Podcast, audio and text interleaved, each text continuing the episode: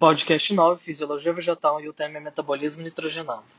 Bom, cada espécie vegetal demanda de uma necessidade nutricional mineral específica, e em relação ao nitrogênio, a quantidade absorvida pelas plantas varia em função do seu ciclo de desenvolvimento, quantidade de raízes, atividade das enzimas envolvidas no ciclo e ainda disponibilidade de energia no processo de assimilação.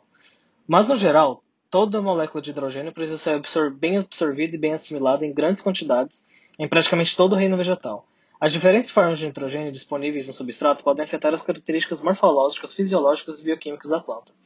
A exemplo do crescimento das raízes, taxas fotossintéticas, condutância do mesofilo, quantidade de proteínas e açúcares, bem como atividade catalítica de diversas enzimas.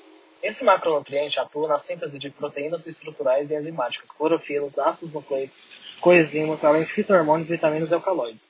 Sua deficiência frequentemente limita o crescimento vegetal sendo os sintomas mais comuns a clarose gradual das folhas mais velhas, seguida por abscisão e redução do, do crescimento da planta.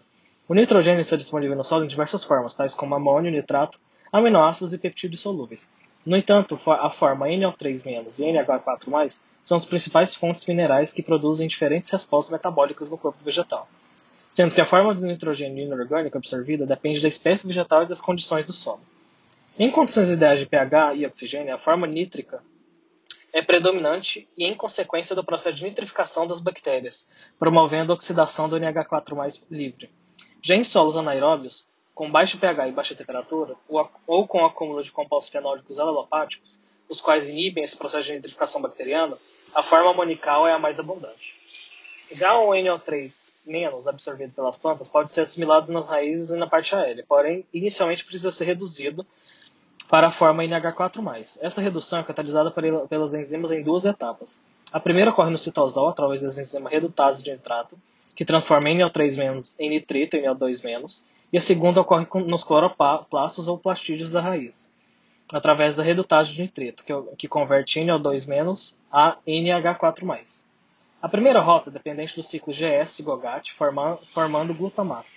E a segunda rota, menos usual, é formado é, é usando a enzima glutamato desoxigenase, que irá realizar catálise reversível da aminação 2-oxoglutarato.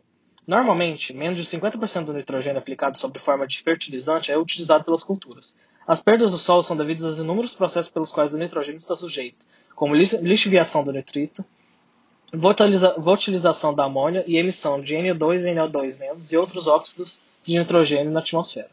Um viés alternativo que a biotecnologia trouxe nas plantações foram os consórcios de bactérias específicas para cada problemática cultivar. Os fixadores de nitrogênio do gênero Bradyrhizobium herbasporilium podem mitigar os efeitos da carência nutricional e estresse hídrico. O pool de bactérias é selecionado e inoculado na rizosfera do vegetal, e essa relação simbiótica entre risóbios e geralmente plantas da família de leguminosas geram nódulos que passam a fixar nitrogênio atmosférico, catalisado pela enzima nitrogenase eliminando ou diminuindo a necessidade de uso de adubos nitrogenados.